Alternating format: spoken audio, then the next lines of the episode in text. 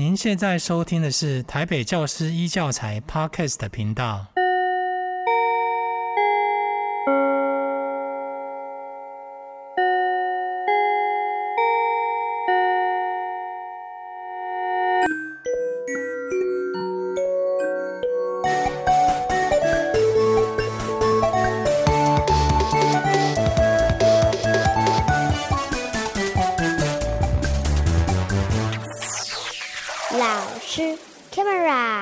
收听这个礼拜的老师开麦啦！我是主持人志平。大家平常呢有没有想过，如果有一天啊，我去上班或上学，或者是吃饭聚会的时候，我不用本尊去，我可以派分身或者是我的影像去，那该有多好？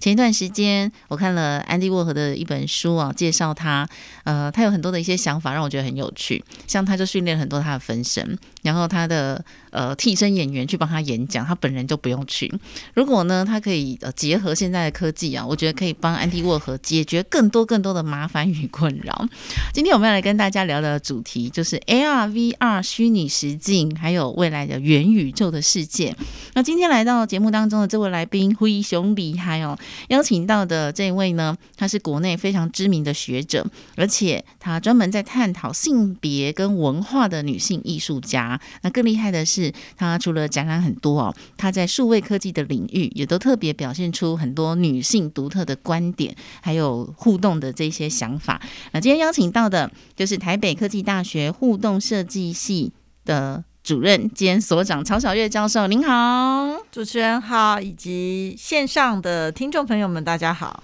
我看了老师的很多作品啊，我真的也深深的崇拜老师，就觉得 怎么可以把这些东西变得这么的有趣？就是从以前的可能就是二 D 啊，然后三 D 啊，到现在的这个 AR、VR，哎，你是从小就对这些动画很有兴趣吗？呃，应该是说，因为也是科技的日新月异，然后加上整个工作场域还有生活场域对数位的这方面的需求越来越强。那其实我从小就非常喜欢画画，嗯，那到呃工作场域之后，发现就是手作的魅力当然也是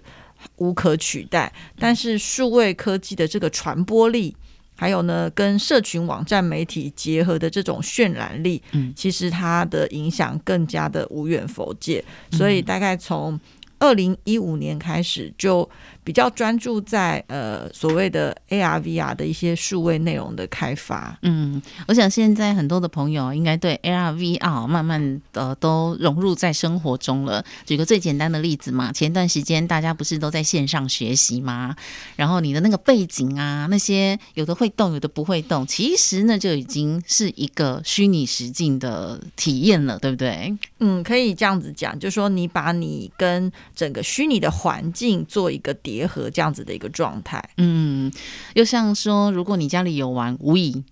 这个感觉也有点接近，虽然是里面的虚拟人物，但是呢，如果再更进阶一点哦，你可以戴上一个头镜，然后你就整个眼睛看到的算是三百六十度的感觉，都是你置身在那个环境当中了，真的很好玩，而且我觉得玩了会上瘾诶，我去泰国的时候啊，它有一整层楼哦，很大，数百平，全部都在玩这个，然后大家都在排队，你就给个一百块泰币，大概就可以玩十分钟，哇，小朋友就玩玩再玩，一开始我觉得。这就小孩子的东西，没有大人玩上瘾，比小孩子还夸张哎，真的。对，其实呃，我们在谈像这种 VR 虚拟实境的这个、嗯、呃头戴式显示器的时候，很注重这个沉浸感。嗯，它因为它是整个三百六十度包覆，而且是影视音的一个结合。对，那跟我们刚刚主持人讲，它有可能里面有竞争感，嗯、然后有游戏。又有时间的限制，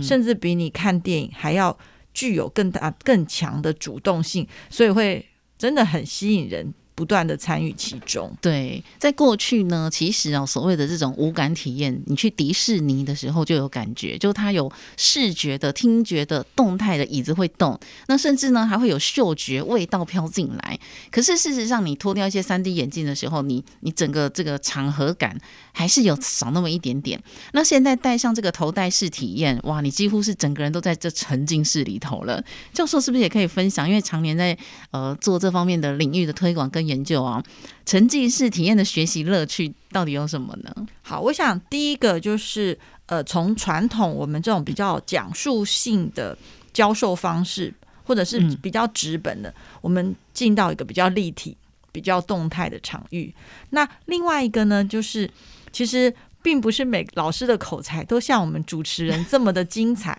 那呃，透过这种三百六十度的体验的时候，其实老师比较像是建构一个非常有趣互动的平台，让学生 involve 进去的时候，他是变成一个故事的主角，跟活在这个故事里面。所以，我们呃讲传统，如果说有趣的说书人是。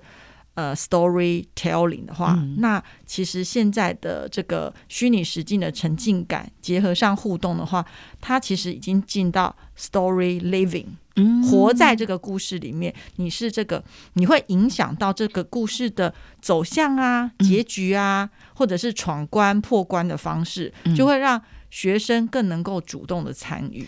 所以，像以前那种老师一开始讲课，然后我们就会睡着的历史课或地理课，如果将来可以用这种沉浸式体验来学习，是不是很有趣？因为当老师可能讲到呃某一个国家或某一个地方的时候，我们就可能有身历其境的感觉呢。没错，比如说我们就有一个 VR 的 program 是穿越到非常遥远的这个敦煌，嗯，那你可以进到莫高窟的二八五窟去体验以前我们讲。张大千是在里面这个临摹里面的这个壁画栩栩如生，嗯，那可是你是直接进到这个壁画里面，跟里面的这个氛围去进行互动。嗯、那也有一个 program，我们是把大家传送到这个白垩世，就是有恐龙的这个生活的这个状态里面，那你就可以观察，比如说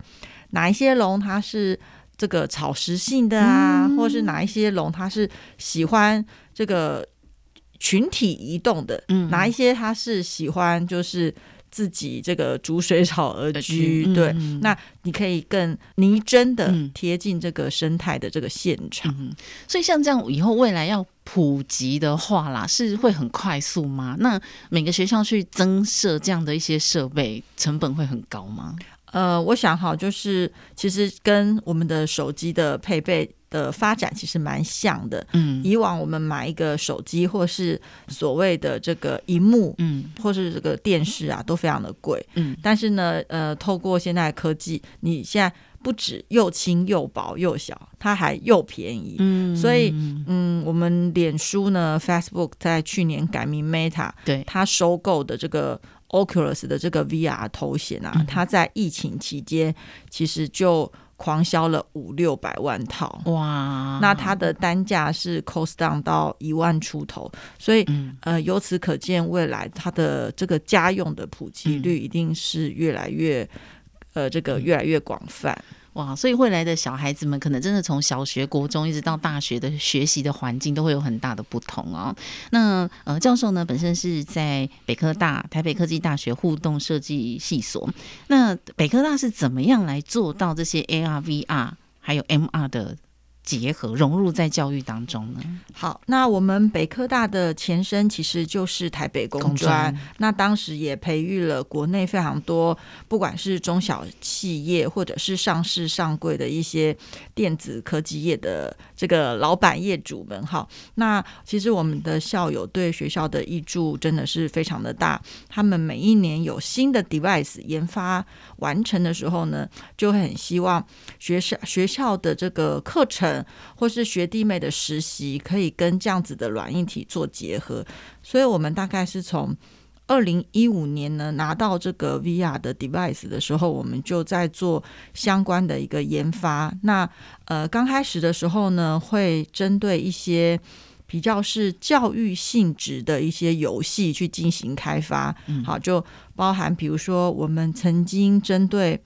呃所谓的。八年级课纲就是国中我们要背的元素表，好，我想主持人应该可以被拉回到我们以前惨痛背元素表的经验。我以前理化都只有考十几分呢，我觉得背元素表真的是一个好像比九九乘法表还要难一百倍的东西。但是呢，我们在呃 VR 里面透过一个很像哈利波特的魔法。塔的这样子的一个概念，你可以去收集这些对应的元素，然后呢，在闯关的时候呢，再去。射出你的元素，去对应迎面而来的这个元素怪兽。嗯、那第一个，你就是要非常的精熟，嗯，然后你要快准狠，你才有办法在同学里面脱颖而出。嗯、所以我觉得，透过这样子一个游戏沉浸式的一个学习的历程，其实真的是有助于有一些以前传统这种背诵式的。寄送式的这种知识的传递，嗯，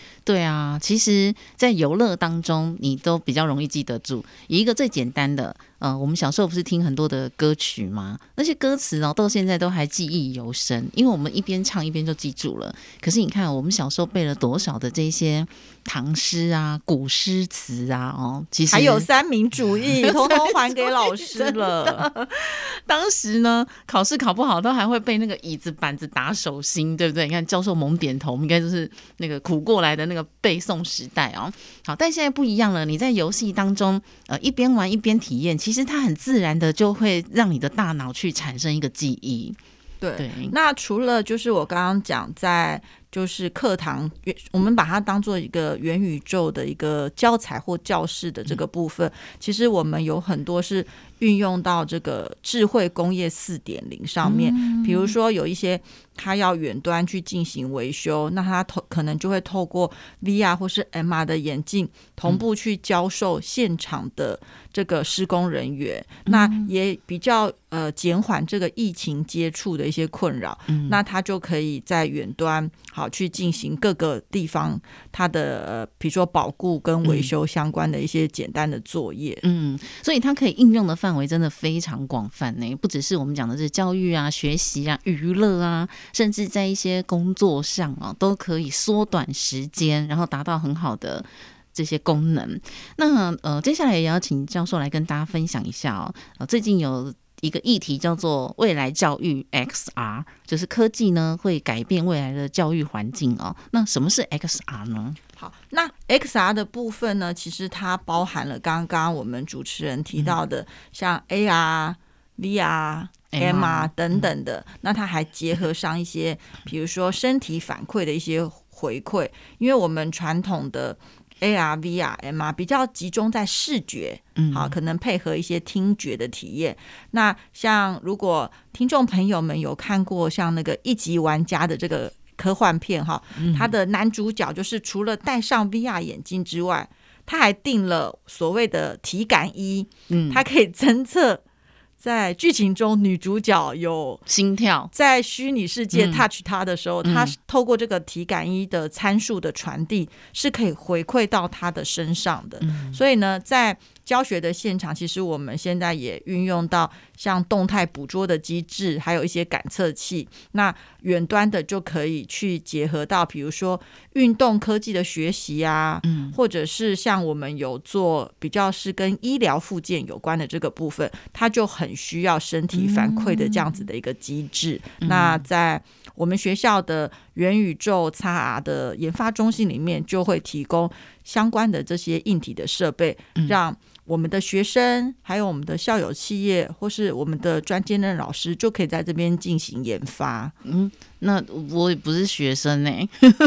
那我也好想去哦，好想去体验看看啊。对，也是欢迎大家，就是有机会的话，也可以前来这边去体验相关的一些设备。像我们呃，接下来就有跟台北市的教育局有一些、嗯、呃分阶段的合作。针对各级中高小学的老师、主任、校长们有相关的元宇宙的培训课程，然后针对一些比较是所谓的特殊教育的小朋友，其实有一些也是有助于他们这个不管是知识或是人际关系的理解。这让我突然有一个想法啦，像未来这样的科技啊，对于一些。所谓的身障人士或是视障、听障人士会有什么样的帮助呢？呃，我觉得其实你把可以把它想成是一个第二人生或是第二角色的扮演。如果我们回到那个像《阿凡达》的电影剧情，嗯，其实呃，在这个电影中，这个男主角他在现实的世界里面，他其实是。呃有有一个脚不是那么的便捷，但是呢，他转换到阿凡达的世界的时候，嗯、他健步如飞，他还可以驾驭一只神、嗯、神兽的这个鸟，好去领导大家打败这个敌族。嗯，所以其实你可以透过 VR 去体验各式各样可能。以前有惧高症的人啊，你就可以透过这样子，可能去做一些高度排除的障碍，嗯，或者是呢，你也可以想象说，哦、呃，你没有办法体验的，像海底探险之类的，你可能就可以透过，呃。AR、VR、XR 的方式，好、嗯、去做一个海底探险的这样子的一个体验的活动。对，所以其实，在很多电影里面都曾经出现过这个感受了啊。比如说，你是看电影的人，过去可能三 D 电影就已经是这样的感受。那电影里头，像《阿凡达》、《钢铁人》啊、《一级玩家》、《哈利波特》啊，哦，都有陆陆续续呈现出这种未来世界的感觉，延伸到我们小时候了。小时候我看那个《科学小飞侠》，你就觉得跟那个。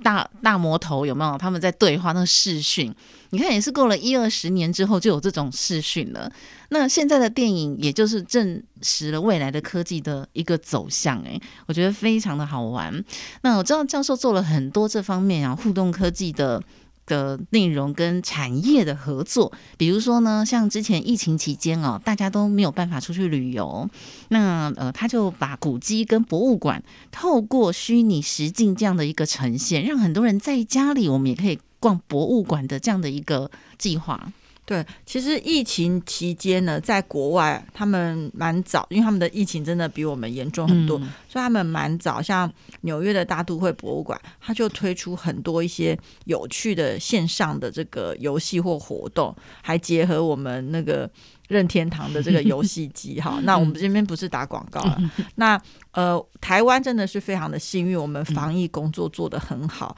直到去年才有这个两个月的 shutdown，可以体会到。在国外就是无法上班 上课的痛苦。对，那在这个期间呢，我们也关注到智慧观光的这个部分，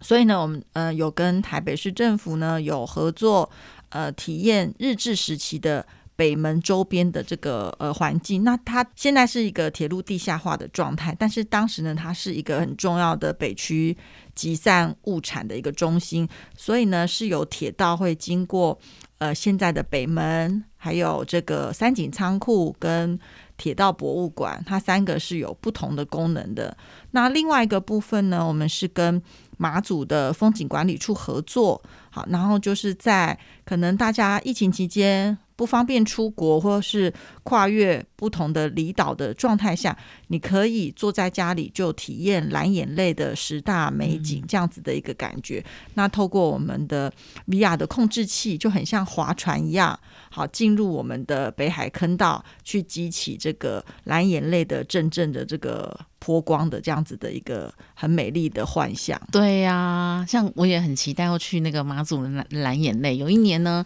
我们电台啊才在举办员工旅游票选，就是要去去马祖蓝眼泪，然后结果他就疫情了。对，现在去的话还是要做这个。搓鼻孔的这个，但是在现场体验之前，我们可以先透过这个虚拟世界，先去感受一下这样的一个美景。对，尤其世界这么大，呃，我前两天要在脸书上看到我一个朋友，他就写了，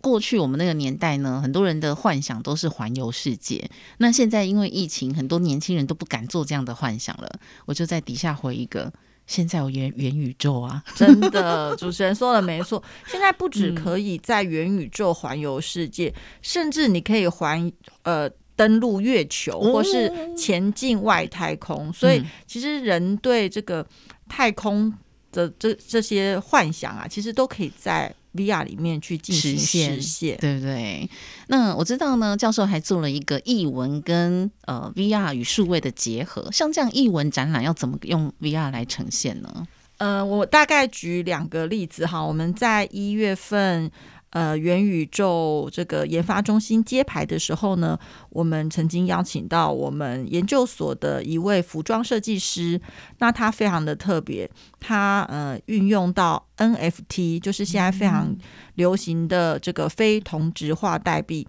他先把他的服装的这个设计图呢，先放在网站上。放在我们 OpenSea 的网站，让大家用这个虚拟货币下单，然后可以透过线上的一些简单的动态侦测的这个系统，帮你量身定做你的这个。特别的这个时尚的这个造型造型，嗯，然后呢，你在虚拟的世界呢，也有一个虚拟的分身会为你套量你的服装，然后呢，等你确定 OK 了，他就帮你完成制作送到你家。所以，其实，在虚拟的世界跟真实的世界，你透过这个 NFT 的这个购买，你就可以得到属于你的这个。独一无二的服装，那我们在现场就展示了四套，透过这个 NFT 下单的一个这个非常有造型的一个服装。嗯、那这个部分呢，我觉得也会影响到我们未来的，比如说你对食衣住行啊，还有泛娱乐相关的这个、嗯、呃消费的一个机制。然后更积极面讲的就是说，它也可以达到所谓的服装。这个产业的零耗损跟零库存，嗯，那某种程度其实对环保也尽到一点点小小的贡献。诶，所以刚才教授提到说量身打造，但他那个服装最后是虚拟世界的人穿还是我自己穿？呃，应该是说虚拟世界它也会让你有一个分身，嗯、属于你的分身送给你。然后在你的虚拟世界、你的元宇宙，你就可以展现你的 fashion。嗯，然后实体你还是可以收到一件衣服，它特制的衣服。哇，是不是很棒？很棒，真的。那其实未来可以不用寄给我啊，就虚拟世界那个也可以，就所以就看你当时的这个 NFT 的智能合约怎么写。嗯、如果你只想要在虚拟世界展现你的 fashion 的话，它甚至还可以有动态的这样子的一个呈现。嗯、然后，如果你希望虚实都有整合的话，你也可以就是在这个你的 NFT 上面，可能用比较多的这个所谓的虚拟货币去交易两边的这个 fashion 的这个 style。所以我可以拍一个影片，就是我跟我的分身穿一样的衣服，然后可能那个分身影像在旁边，然后我跟他跳一一起跳一样的舞，没错，对不对？对。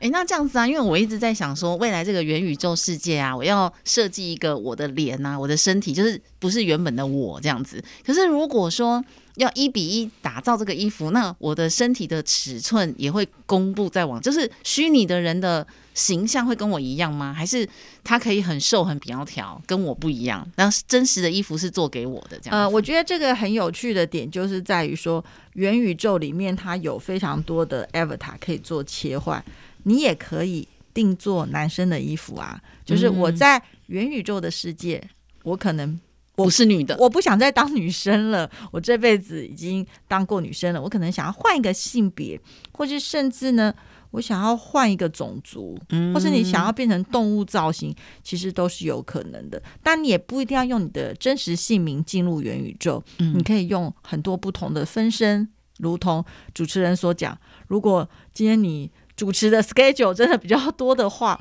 就会有非常多的 avatar。好，代替你去执行一些线上的活动。那真实世界的你，如果需要的其实是这个女性的衣服的话，嗯、它还是可以有相对应的配套，所以它的选项会变得很多。嗯，然后未来的。这个发展的方向也会变成没有所谓的边界。那这里真的很想请问教授一个比较实际的问题、哦：当未来这个虚拟世界越来越普及的时候呢，是不是相对的很多工作可能会失业了？比如说前一段时间呢，有一个新闻，就是那个虚拟偶像嘛，他还闹绯闻，然后就很多人就崩溃了。所以你看，以后可能会影响的就是艺能界的啦，或者是这些网红啊，因为虚拟上面每一个人都可以是你虚拟人物的经纪人呐、对不对？所以我只要打造几个虚拟人物，然后我成为他的经纪人，就让他们红，我就可以在家赚钱了。呃，主持人讲到一个重点，如果是跟呃真人网红比的话，虚拟网红当然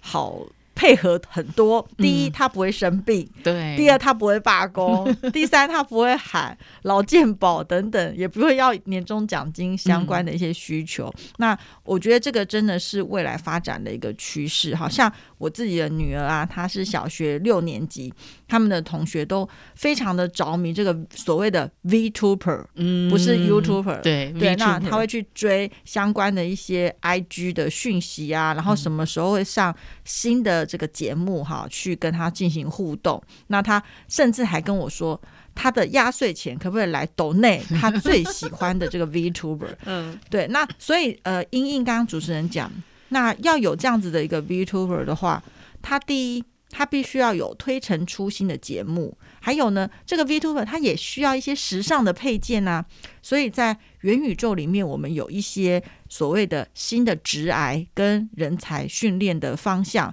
就会跟现有的一些产业机制会有很大的不同。比如说，我们可能会需要元宇宙的这些时尚配件的设计师。那他可能会跟传统的服装的设计师又有点不太一样，他必须要会三 D 软体，他要会三 D 建模，可是他要有 fashion 的概念。对，那我们也需要，比如说像在 NFT 的这个世界里面的一些策展人，那他或许跟传统的画廊的策展人的这种呃职能的训练就会有很大的不同，他可能要。更熟悉网络的生态，怎么样去操作这个所谓的创作者经济？怎么样去经营这个社群的行销？那跟可能传统藏家的这个需求又有点不同。所以，我们目前也在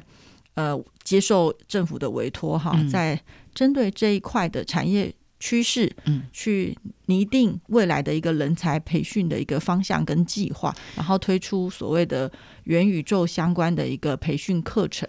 所以，继英文普及教育之后，未来是不是在电脑科技教育这一块也应该要从小就开始落实了？呃，我觉得其实。对小小孩子来讲啊，他们就是一个网络的原生代。嗯，其实他们对于电脑的知识跟适应力，反而比我们这个所谓的数位新移民来讲，接受度的很更更自然更快。所以我觉得可能呃，除了城市语言之外，我觉得更重要的是所谓的使用者经验。这些我们要怎么样培养他们去观察？嗯，好，大家是怎么样操作这些网络上面的界面？那什么样的互动方式是诶比较能够吸引消费者或是学生买单的？反而是我们必须要去关注的重点。嗯，像未来像这样呃更普及之后啊，原本这种科技业所谓的宅男宅宅们哦，他们就已经很宅了。那以后在这样虚拟世界，他们会不会更宅，更不知道如何与真实世界的人互动？呃，我觉得这个其实是蛮有可能的哈。然后，所以我们在呃，毕竟我们是一个教育工作者，我们在推广所谓的元宇宙的，不管是教室或展演的时候，我们还是希望怎么样可以跟实体的场域有所结合。有一些毕竟是。在 physical 的世界比较不不可取代的。那像去年呢，我就有去呃协助规划一个很有趣的 NFT 哦，是结合 VR 跟美食还有现场的五感体验这样子的一个 NFT。那透过呢，就是你在网络上。订购了这个 NFT，你到江正成主厨的餐厅，可以欣赏黄新建导演的 VR，然后跟我们前太阳马戏团的首席舞者张义军老师现场非常曼妙的舞姿。那把这个实体世界不可取代的这个吃这样子的一个美食佳肴的这个氛围呢，跟虚拟的这个货币结合在一起，还是希望把大家。导回到实体的世界，而且呢，这八位就是我们当时设定是八位，这八位收藏家呢，他也等于一起参与了这样子的一个行为艺术。他在接下来第二手贩售这个 NFT 的时候呢，他的 image 也会跟着改变，所以等于他的这个作品是。不断的生长，透过这样子的一个数位机制，是会不断的生生不息这样子的一个概念。所以，像目前的 NFT 的发行有没有哪些限制？就目前就是图像嘛，可以看得到的，或是可以把它。呃，具象化的，像我们声音目前是不是还没办法？我可以做一个节目，然后把我的声音发行 NFT 吗？我可以怎么做？嗯、呃，其实现在它的界定真的非常的广泛，好像我就有听那个版本龙一，他是把他的乐章的音符拆开来上 NFT 哦，乐章的音符对，然后有一些是作词人呢，甚至把他的词曲做一个拆分。然后你也可以买到的人一起加入他的创作，这个就是看你把它当做一个比较像是策展的一个这样子的概念，你怎么样吸引你的群众一起进入？那我之前也有听过，像小说家，他就把他的整本小说可能拆成几个，我们以前讲章回小说嘛，对对对，他可能拆成几个段落，那先看了第一段的人，他才可以买第二段。所以也促进，就是第一段的这个二手市场也不断的可以滚动，这样子的一个方式，好让观众朋友可以更 involve 进来，这样子的一个 NFT 的一个销售行为。哇，好有趣！但这 NFT 的市场，就是你一定要用这些虚拟的货币，那它有限制吗？还是所以像现在这些什么以太币啊、狗狗币啊，所有的币别，就是你创作者决定哪些币别可以交易就行了吗？呃，现在呃，在 OpenSea 就是大家呃国际比较通用的这个 OpenSea 的平台，它是使用以太币进行交易，嗯、因为它的说法是说，呃，这个比特币的这个交易哈比较耗电能哈，但是我看以太币好像也也没有好到哪 哪里，也是非常的耗电的。然后每一个平台它当然也有一些自己推用的币别，那这个当然就因平台而异，但是目前就是在。NFT 的这个销售的通路的话，会比较惯用所谓的以太币这样子的一个虚拟币别。嗯、那我有发现，就是有两个国家已经把这些虚拟货币变成所谓的法币，嗯、但是在台湾我们目前还是还没有，对，还没有。所以它等于有点像是另外一个新兴的这个 Meta Fund 的概念，就是你可以在元宇宙里面。可能他们有炒币的行为啊，或是艺术投资的行为啊，或者是二手不断交易的这个扩张，甚至在元宇宙里面买地的行为，都是应运而生。嗯，不过现在现行的法规还没有很完善的这规范，但我觉得当。呃，需求或使用的人口越来越多的时候呢，这个法规一定就会开始来应应了。所以现阶段来讲啊，就是说如果你要投入这个市场，你可能还是要先有一定的了解，尤其这个货币的交易。哇，我看有些人不是开玩笑的，花很多时间。嗯、那另外一个延伸的问题就是，呃，我自己身边有蛮多的大学生，他们学习这个领域很快，因为他们真的就是数位原住民，所以他们很快的就。进行挖矿的工作，然后就在这里面呢，得到了很很大的获利。甚至他可能才大一、大二，哦，就靠这个发行 NFT 或是进行这些数位虚拟的内容，一个月就号称赚几十万。那这样的这种呃新闻出来，也会不会让比较年轻的学生开始所谓的好逸恶劳啊？就感觉很简单就可以赚大钱这样的错误的想法呢？好，我觉得这个也算是一体两面了。那因为我们目前台湾说真的，比起可能邻近的几个国家，我们的基本工资真的算是偏低的。嗯、那对于大学生，他每个小时只能领这个基本时薪来讲，一百六十五块，对，他会觉得说，他要在台湾买房子的压力有多么的大。嗯、那他把他可能在实体世界没办法实现的愿望，他可能在另外一块可以投资的这个新大陆里面去进行开拓。那里面当然有一些可能性，也有一些机会，嗯、但是有一些可能被诈骗啊，或者是被这个呃迷惑的这样子的一个可能都会发生。嗯、但是我是比较持平的来看这件事，就是说如果。我们是一个艺术创作者，面对这样子的一个新的创作工具或技术的话，我们为什么不让学生去试试看？但是呢，每一个工具跟技术一定有一定的它一定的风险，或是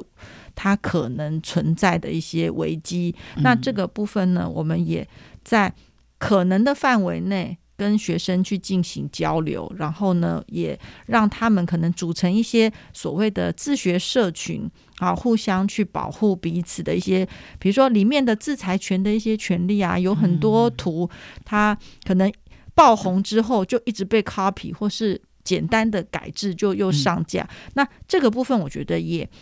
蛮可以让学生就是提早了解，哎，你怎么样保护你自己的制裁权？嗯，那在现实的世界，他可能还没有办法面对到这样子的一个状况的时候，他可以在虚拟的世界先去应对。未来可能发生的这些方方面面的事情的时候，对他来讲，其实有时候损失会更小。嗯，确实，我想在教育的过程中啊，确实没有什么事情是呃绝对负面或反面的，确实都是一体两面。所以当未来趋势是这样的时候，我们也很难好去阻止，或者是说呃